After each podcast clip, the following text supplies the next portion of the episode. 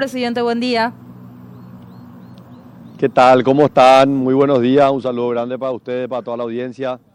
Muchísimas gracias por atendernos. Bueno, presidente, queríamos eh, hablar un poco de política. Si bien estás en un operativo que lo señalábamos más temprano, es muy importante para los compatriotas estar en el Chaco y ya lo difundimos. Queremos aprovechar y conversar un chiquito de esta situación política que se está viviendo en nuestro país y en particular eh, yo quería consultarte sobre esto que se percibe como una situación de crispación, de cierta crispación en la relación entre la presidencia y el Congreso, en la relación entre dentro mismo del oficialismo en donde surgen posturas aparentemente contradictorias y que tienen como antecedente un tema que a mí me sorprende honestamente, me parecía un tema chiquito en relación a las consecuencias que se generaron. ¿Cuál es tu lectura de estos días que acontecieron?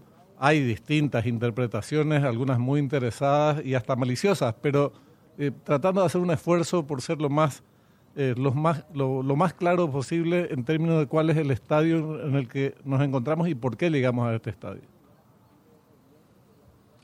Benjamín, yo creo que eh, los hechos son la fuerza más grande para derribar un relato, ¿verdad? Y los hechos son que desde el 15 de agosto el Parlamento ha acompañado prácticamente todos los proyectos que ha llevado adelante el Ejecutivo. Yo no tengo más que agradecer el acompañamiento que he recibido de ambas cámaras del Congreso. Esto ha sido eh, el trabajo de articulación en gran medida, si no decirte todo, eh, un trabajo que ha hecho el vicepresidente como nexo con el Poder Legislativo, la construcción de mayoría, mantener la unidad del Partido Colorado para el primero de julio, la elección de la mesa directiva, el haber eh, ganado la presidencia para alguien de nuestro movimiento, tanto en el Senado como en diputados en este primer año es muy, pero muy importante. Y por supuesto ampliar esa base eh, de senadores y diputados más allá de las fronteras que ofrece el Partido Colorado todavía eh, ayuda más para demostrar este trabajo bipartidario o multipartidario, que, que es finalmente lo que queremos en democracia, ¿verdad? No solamente eh, basarnos en el apoyo de nuestro partido, sino entender que los proyectos que llevamos adelante son beneficiosos para la ciudadanía, para lo cual estamos contando con el apoyo de legisladores de otros partidos políticos. Eh, llegamos a esta instancia que es una instancia natural, Benjamín, de tensiones sobre la discusión del presupuesto como se da cada año. Esto para mí no, no tiene nada de extraordinario. Eh, nosotros tenemos ya, digamos, eh, el, el, oficio del ejercicio en estas conversaciones. Justamente intentamos evitar, presentamos un presupuesto que es el resultado de un trabajo muy minucioso, que prácticamente las manos de un artesano se necesita para poder cerrar un presupuesto que pueda cumplir, que pueda triplicar la dotación del INSES, eh, más equipamiento para la Policía Nacional, que pueda reconocer la deuda con los docentes después de cuatro años que no se cumplía con el escalafón docente y por supuesto ir eh, pagando las deudas que hemos encontrado en cada una de las instituciones, particularmente en el área de salud. ¿verdad? Todo esto es un balance súper delicado, súper delicado para poder cerrar y lo que pedíamos es que no hayan modificaciones, que si efectivamente ellos encontraban áreas en donde se podría mejorar o ajustar, que a partir del primero de marzo, a la vuelta al receso parlamentario, nos sentemos a ver institución por institución y caso por caso. Nosotros en ese entendimiento manteníamos un diálogo muy fluido con eh, bancadas de diferentes partidos, tanto senadores como diputados, y bueno, ellos eh, sugirieron, plantearon, puedes utilizar la palabra que quieras, varios sinónimos, que si nosotros estábamos dispuestos a absorber un costo político de corto plazo, ellos estarían dispuestos a acompañar el presupuesto sin ninguna modificación. Y bueno, tomamos esa decisión, tomé esa decisión, ¿verdad? Sabiendo que iba a tener un impacto de corto plazo, que es una medida muy impopular, pero había un bien superior que es eh, precautelar la ejecución de programas sociales principalmente para el próximo año, ¿verdad? Bueno, pasó lo que pasó en estos últimos días y, lastimosamente ayer, que fue el momento en donde se votó, se, se confirmaron nuestros temores, ¿verdad? Eh, la modificación del presupuesto en más de 250 mil millones de guaraníes, eh, con impacto y consecuencias que, para nosotros son impensables. No, tenemos, no podemos hoy cuantificar porque se han tocado los presupuestos de varias instituciones, eh, sacando de diferentes rubros sin medir el impacto que tienen cada uno de estos rubros en la ejecución de los programas y reasignando esto a diferentes instituciones que, eh, así como aumentos salariales, son igualmente cuestionables. Por ejemplo, eh, más dinero para los partidos políticos, más dinero para las ONGs. Eh, así que creo que eso a mí me genera una enorme interrogante realmente cuál es el criterio que, que se utilizó y obviamente esto no se hizo en coordinación con el Poder Ejecutivo. Nosotros desconocemos estas modificaciones y con el correr de los días vamos a saber realmente del impacto que esto va a tener en la, en la concreción de los proyectos que queremos llevar adelante el próximo año. ¿verdad? Esto continúa, Benjamín, esto no termina acá. Esto ahora va a la Cámara de Diputados.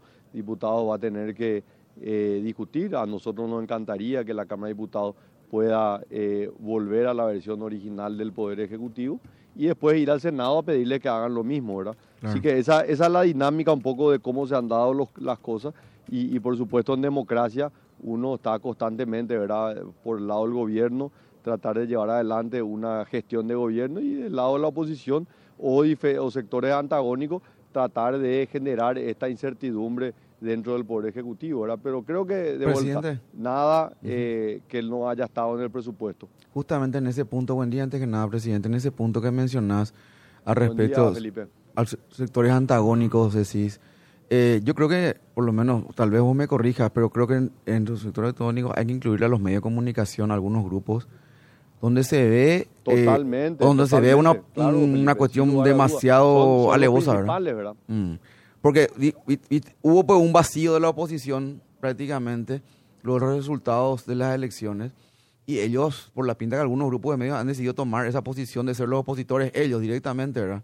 En el sentido que vos estabas planteando de sectores antagónicos, de una campaña, si querés, de desgaste, eh, anticipada incluso, cuestionando todo lo que se haga y lo que inclusive también lo que se deja hacer. O sea, eh, es como muy evidente todo, me parece, ¿verdad? Las operaciones. Sí, nosotros sentimos ya eso, Felipe, del proceso electoral, ¿verdad? Mm. Que eh, varios grupos económicos y medios de comunicación tomaron una posición hasta te diría partidaria, ¿verdad? Ya abiertamente y a cara descubierta hicieron campaña electoral como si fuesen un partido político. Y bueno, obviamente eso no ha, no ha terminado. Eh, yo lamento eh, la crisis que hay al interior del Partido Liberal, la principal fuerza opositora y, bueno, ojalá se pueda resolver lo más rápido posible. Creo que también le hace bien a la democracia que los partidos políticos, tanto de gobierno como oposición, puedan funcionar. Pero la realidad es que desde el 30 de abril, fecha de las elecciones, ha habido solamente una consolidación de lo que ha sido el resultado electoral, el trabajo que estamos haciendo. Yo estuve en el partido semanas atrás, tengo un diálogo fluido con los diferentes actores dentro del partido, fuera del partido. Y bueno, eh, claramente eh, el, contrapeso que se tiene que dar y justamente busca esto que estamos viviendo, pero eh, creo que es importante también transmitirle a la ciudadanía que, esto fue, forma parte del juego democrático, no, no hay nada extraordinario de esto y, probablemente tengamos, así como esto, varios de estos eventos en los próximos meses o años. Presidente, una consulta breve nada más. Menciona usted de que se cumplió el temor que tenía, de que se modifique el presupuesto que usted mismo lo decía en una entrevista, estaba sujeto con alambres e hilos y lastimosamente se modificó dando resignaciones. Ahora bien, ¿en qué va a impactar? Dice usted que no se puede cuantificar el daño una vez que puedan ustedes revisar cuáles fueron las modificaciones. ¿En qué podría impactar eso con, los, con el compromiso que usted había dicho en campaña y que ahora sigue sosteniendo? Ejemplos concretos y en que la ciudadanía podría verse afectada. Y, y ejemplos, ejemplos concretos. Por ejemplo, eh, si se tocó rubros de combustible y no vamos a tener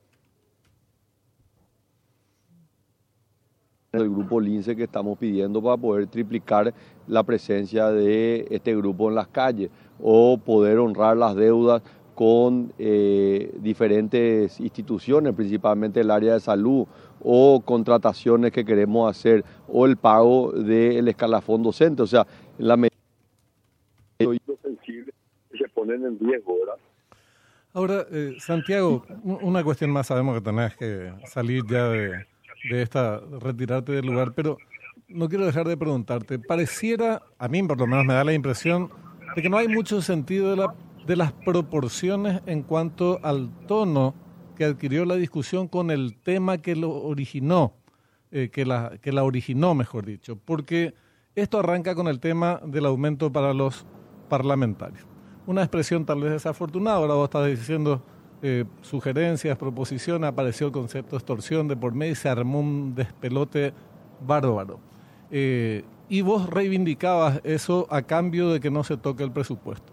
Pero si los legisladores quieren aprobar la autoadjudicación de aumentos, tienen todas las facultades para hacerlo, como de hecho también tienen para rechazarlo. O, o, rechazarlo, o, rechazarlo, o rechazarlo. Entonces, eh, y después vienen estos cambios eh, que se hacen a nivel de la comisión bicameral, que vos mismo decís no, no sabemos cuantificar, pero todavía va a correr agua bajo el puente y de hecho se va a ir a plenario y en plenario ustedes tienen mayoría, digo, como para cerrar eh, el presupuesto más o menos en los términos diseñados por el Ejecutivo. Entonces repito lo que te había dicho antes, nos, nos está haciendo una tremenda tormenta en un vaso de agua. ¿No sería mejor decir, bueno, señores, miren, si, si si se entendió mal lo de la extorsión, no fue mi intención hablar de chantajistas, extorsionadores ni nada por el estilo.